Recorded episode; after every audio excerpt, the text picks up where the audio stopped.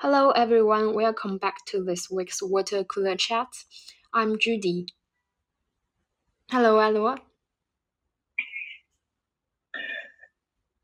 Hello, Judy, and hello, everybody. Welcome back. So, today let's start with an interesting question. Edward, do you know what is a planet's heaviest artificial object? Well, I believe it is the Great Wall of China because I remember hearing that uh, the Great Wall of China was the only artificial object that you could see from space because it's so big. Yes, you're right. I think it's probably the biggest and also the heaviest artificial object. But today we're going to talk about something even heavier than the Great Wall of China, which is the mountain of waste electronical and electrical equipment discussed in this year. It will weigh more than the weight of Great Wall of China, which is 15.7 million tons. What do you think of it? It's amazing to think that uh, just electronic gadgets alone um, in one year could uh, could weigh that much. When you think how when you think how small and light most of these uh, gadgets are, it gives you some idea of just how many of them uh, we're throwing away every single year for it to weigh that much. Yes, I agree. The gadgets usually include something like the mobile phones, fridges, kettles, televisions, and even the electric toys. So it's it's hard to imagine how they can all contribute to the whole weight of the Great Wall. Well, that's right. Yes. Um, so it shows how much we're how much we're throwing out. I think uh, um, I also saw that the, the that weight is increasing every single year. So um, next year, next year we could be throwing away uh, even even more um, than was was thrown away last year. Uh, yeah. yeah. So that can be a really serious problem. It's very serious, yes, because the um, I see that uh, of of that uh, 27 million tons of gadgets that are being thrown away every year, less than 20% are actually being then collected and recycled. So 80% of, of what's being thrown away is just getting dumped and um, into landfill sites. Uh, and most of those gadgets could be recycled. Um, the material that they've been made from could be reused, but uh, in the vast majority of cases, it, it just isn't. So it's been completely wasted. Yeah, I was surprised to to know the number that actually only twenty percent of them uh, are recycled. If you asked me about this cycling rate, I will think something of like forty to fifty percent, but it's actually a lot less than that. So, what do you think make people don't want to recycle them? I think in in many cases, people just uh, don't know how to go about recycling um, uh, electronic gadgets um, because uh, here in the UK, it's easy to recycle um, things like paper yeah. Uh, or glass. Yep you you you have a special bin for for things like that, and so you can just put your paper or your glass into the correct bins, and um, and then the um, authorities will come and collect them and take them away. So that's very easy, but uh, there isn't anything like that for um, for throwing out uh, um, gadgets. So I think a lot of the time people don't know how to um, dispose or, or recycle an old mobile phone. Um, so uh, I don't know if, uh, uh, what it's like for you in, in China. Would you know how to recycle your old iPhone if you um, were getting rid of it?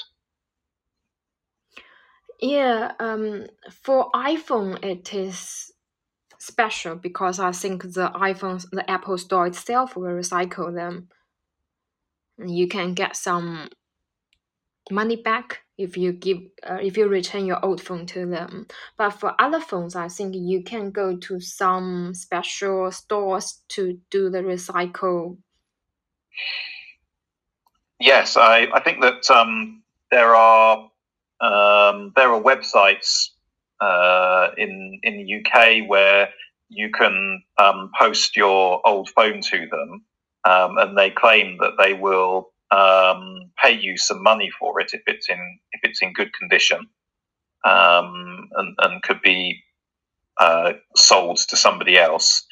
So the uh, that should be an easy way of doing it, but uh, sometimes if there's a scratch on the screen or something like that, they won't uh, pay you any money.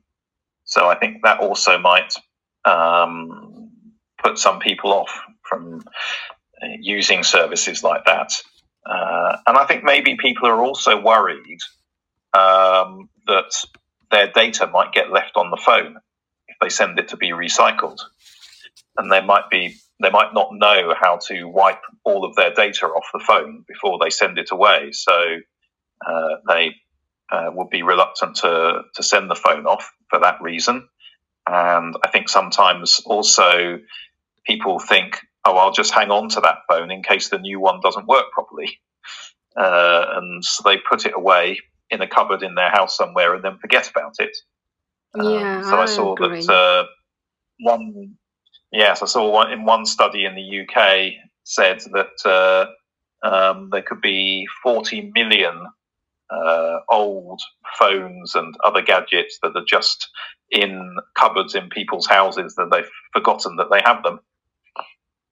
Mm, That doesn't sound surprising to me because I think myself got the same problem. If I want to, you know, recycle my phone, I will be worried whether I wipe everything out.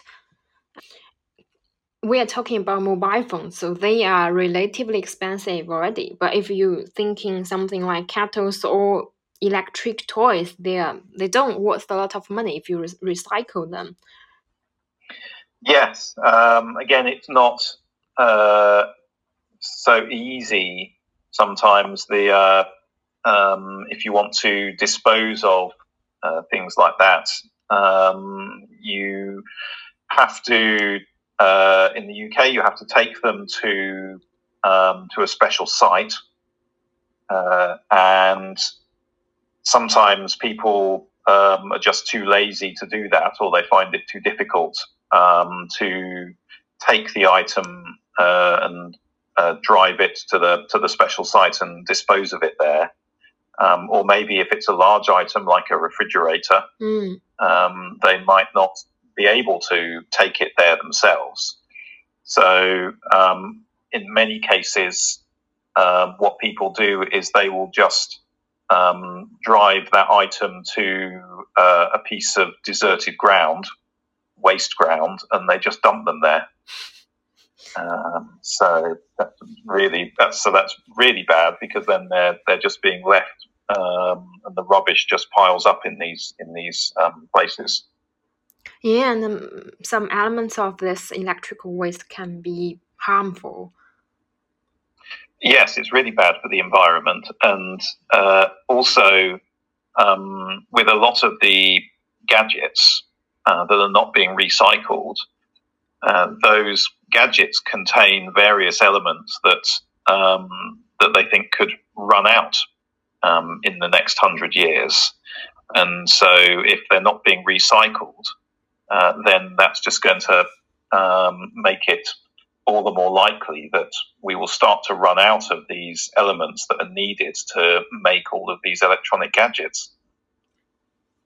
Yeah, that can be a problem. So we may we may not be able to get the iPhone as easy as we do it now. That's right, yes. Uh, once we start to run out of these various elements that are needed to make um, things like the iPhones, uh, and of course they're used in a lot of other technologies as well. Uh, and once they, yeah, once they run out, that will that will cause a big problem. So, um, so it is it is uh, serious that eighty percent of these gadgets are not getting recycled. Yeah, coming back to the iPhone things. So, how frequently do you replace your mobile phone? I usually replace my phone every two years. Okay, that's a reasonable time. So, yeah. I think in China, it's it's it's an extreme situation that people will buy the new series of iPhone every year. So I just read from the news that the new iPhone 12 are sold out online in seconds. Yes, uh, I think a lot of the big manufacturers like Apple and Samsung uh, will release new models every year um, because they want people to, to buy the new models, even though usually the, the new model is not so very different from the old model. So you're not gaining very much by, by buying it, but I think a lot of people always want to have the very latest piece of technology. Yes. So they will um, replace their gadgets every single year, even though they actually don't need to. Yeah, I think the phone is becoming more like a luxury or a fashion thing. That's right, yes. And I, I also heard that um, with the new version of Microsoft Windows that's just been launched, uh, that it will not run on many of the laptops that people are currently using. Uh, Really? And so, if people want to upgrade to the latest version of Windows, they will have to uh, replace their laptop. Uh, so, so you may see a lot of people throwing out their old laptops and buying new ones just so that they can run the latest version of Windows. That's just a strategy to encourage people buying more. Well, it might be um, the uh, what the manufacturer has said is that uh, it is because of security um, that uh, to make the operating system more secure, they are requiring laptops to have a particular type of um, secure chip in their hardware, uh, which many machines that are more than a few years old uh, don't have that particular chip. Yeah, so, so they can't run it. But you are an expert in this field, so you are more familiar with this.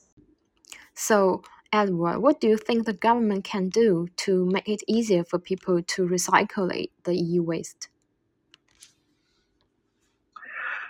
Well, I think they need to provide um, some sort of uh, scheme for letting people throw away their old electronic waste in the same way that we can throw away our cardboard and our glass and our tin cans, so that those things are just collected on a regular basis from uh, outside people's homes. Yeah, And I think if people could throw out their um, gadgets as easily as they do their cardboard, then they would be much more likely to uh, to recycle them. Yeah, I agree. I think it's a good time to mention that actually on 14th of October every year, it is the International E-Waste Day. The purpose of setting up this day is to raise people's awareness about e-waste recycling and also encourage people to do so. So it brings us to the end of today's water cooler chat. We will see you next week. Bye bye. Bye bye.